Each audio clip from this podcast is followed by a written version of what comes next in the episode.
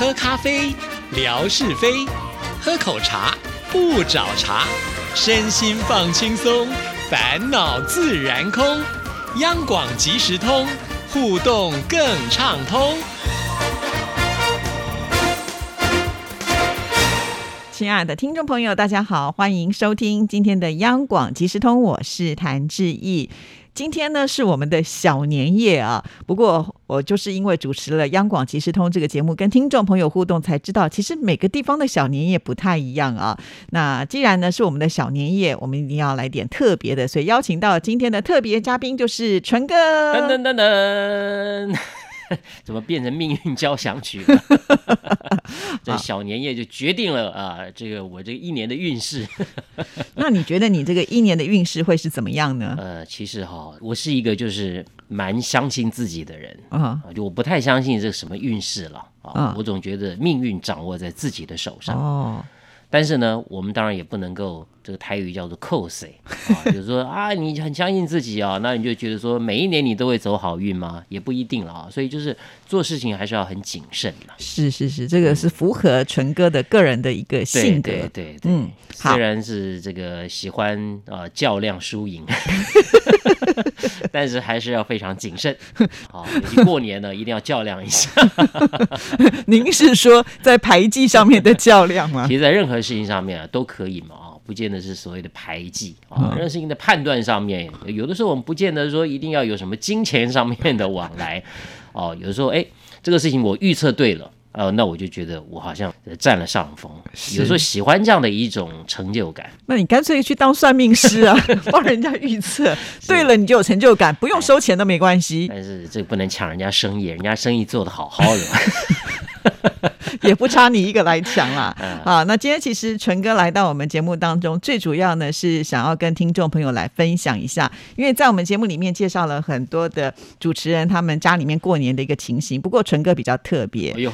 淳哥的老婆呢是从金门嫁来台湾的，那淳哥呢也是出了名的这个好老公啊，所以每一年呢在过年期间呢，他们都算是比较提早的赶到金门去。我觉得这是一个蛮特别的过年的方式，所以也希望纯哥在今天呢节目里头跟听众朋友来分享一下，到金门去过年是一个什么样的感觉。到金门过年就是当这个散财童子，钱就尽量花呀。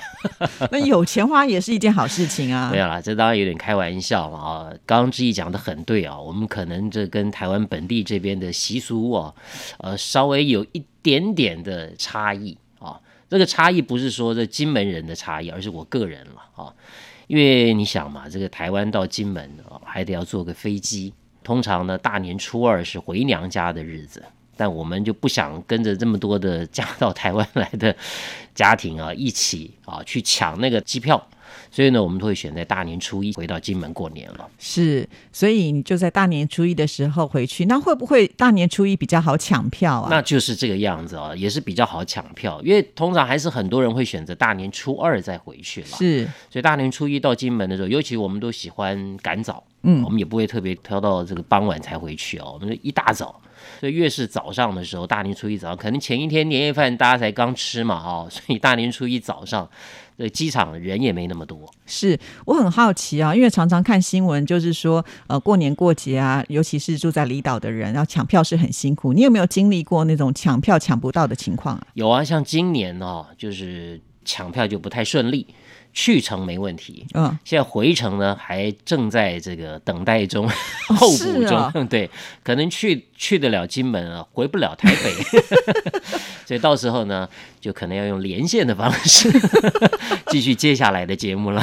哦，真的哦，哇，不过你看起来也就觉得不会特别的担心啊，对嘛？因为还有别的方式哦，我可以列举几种方式哦，坐船是一种方式，哦，还可以搭船，对，搭船，但是当然的搭船时间比较长嘛，大概要多久啊？呃，可能要十个钟头上哦，那很久哎，而且一般人就就视为畏途了。冬天风浪又很大，是。嗯，那还有就是说，你不见得飞机要坐到台北，你可以坐到台中哦，或者是这更更往南边走啊。但是你会觉得说麻烦嘛？是啊，所以还是以台北为优先了。那再来呢，就是到机场去候补嘛。那可能候补一整天都没有机位。这个曾经有过的。是啊，而且候补的话，里面加比如说四口，是可能只有一个位置，那谁先上呢？当然是我先上，我先逃。你是要赶回来工作。那要不然呢？你就是就是定晚一点的嗯啊，可能定到明年的。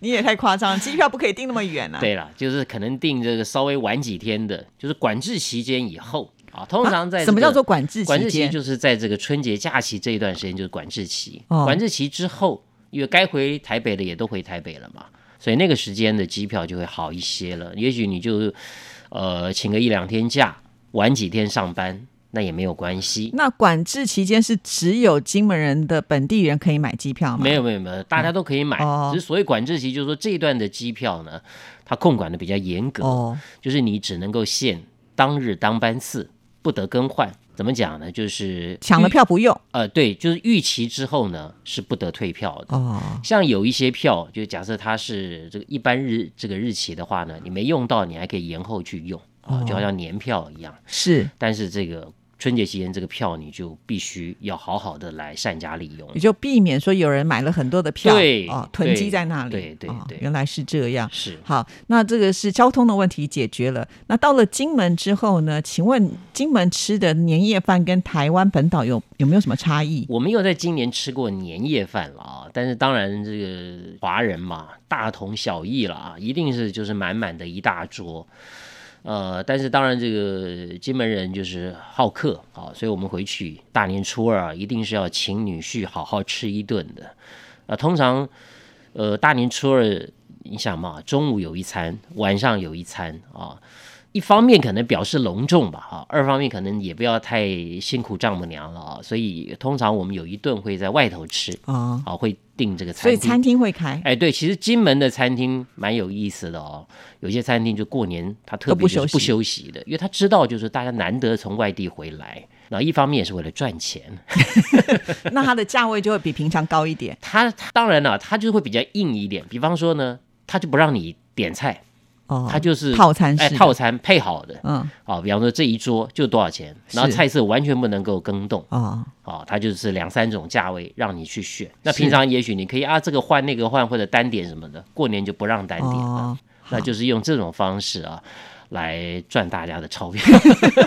要不然嘞，那过年期间休息自己的假期去服务别人，我觉得好像合理啦。对，而且他们要备料也比较容易一些啦，是是因为你知道过年嘛，有些市场是还是休息的，所以他们必须要提前备料哦，所以他就是这样子方便他们去准备。对，那金门是一个小岛嘛，请问是不是会海鲜特别多一点呢？呃，金门的海鲜是不少，但是也因为就是说，因为跟这个中国大陆的厦门靠得很近，金门的渔民也许在海上作业来讲，也许没有像以前那么样哈，就渔获量那么丰富。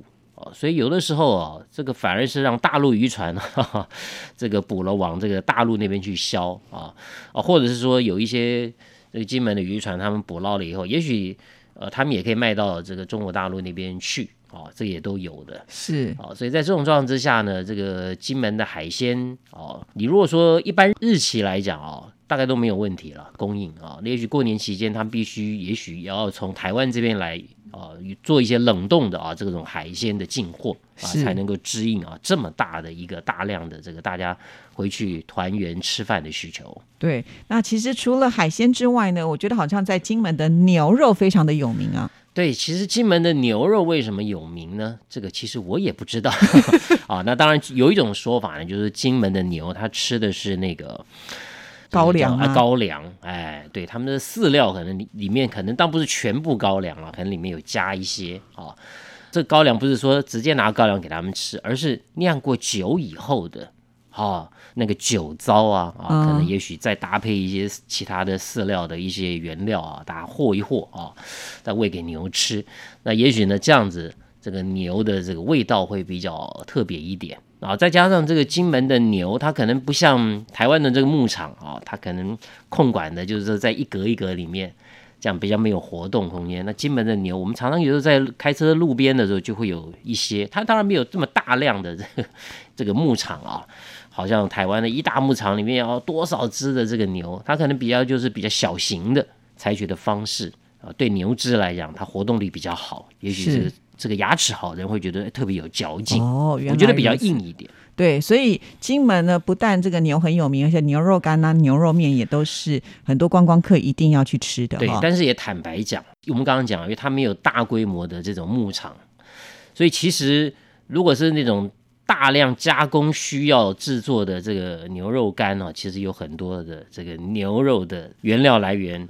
可能不是在金门，是哎，这必须要坦白的说，那只是说因为挂了这个金门的这个招牌啊、招牌啊，大家可能讲哇，金门的牛肉好，确实啊，金门牛肉是好吃，可是你想想看，牛肉干需要多少的牛？对呀、以金门的这种饲养规模来讲，是不足以供应的。那刚才有提到这个金门的牛的饲料里面掺了就是高粱，那我们也都知道金门最有名的就是高粱酒，而且金门的这些居民啊，可以说是很幸福啊，就是不用花钱买，都有机会能够配给到，对不对这？个就是一个误传跟这个谣言，哦 怎么可能不花钱呢？不是每个月可以配给吗？哪有这么好的事情？其实这个都是要花钱买的了。哦哦，当然你说配给，除了说这个重要的节日以外啊，也许它不定时也会推出一些具有纪念性，比方说这个五二零啊总统就职，那它一定会推出纪念酒啊，或者说这个什么八二三炮战啊这样的一种呃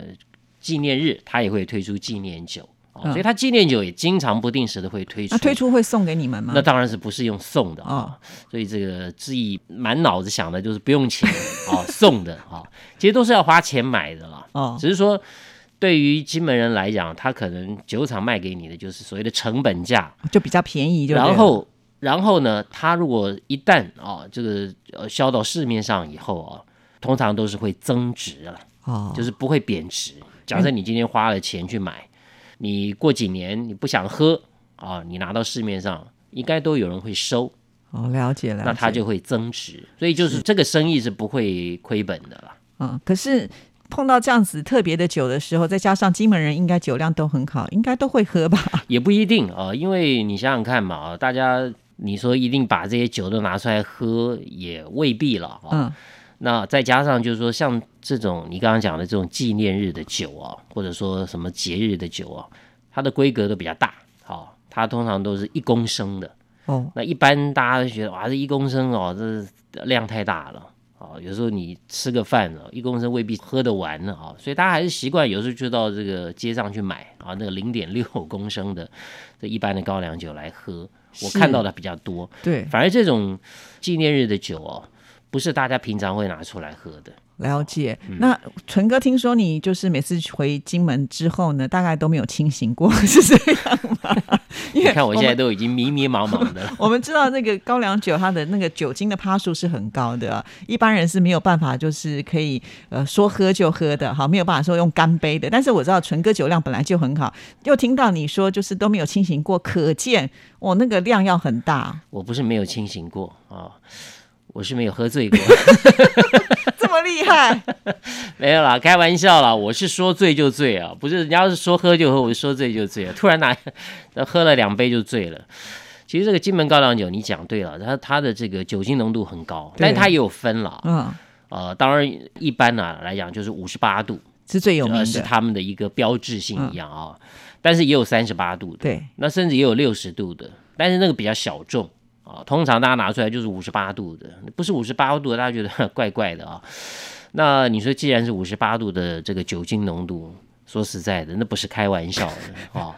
但是我们的过年到那边去啊，有时候也要这个入境随俗嘛，就泡在酒里面，不管怎么样哈、你也得要硬着头皮啊，提起胸膛，表现出我们的一个勇勇往直前的这种精神啊，绝对不能够畏战，即便实力不足，也必须要勇敢的撑下去。就大不了就是大不了就醉了，醉了就睡觉了嘛啊、对对对对，这个也是挺有趣的啦哈。今天呢，真的是很开心，邀请到纯哥来到我们节目当中，分享了在这个金门的过年啊。那虽然呃还有很多很精彩的部分，但是我们节目的篇幅有限啦，有机会再请纯哥呢好好跟听众朋友做分享好，了。等我清醒的时候，我再跟大家多说。今天讲的应该都是酒话。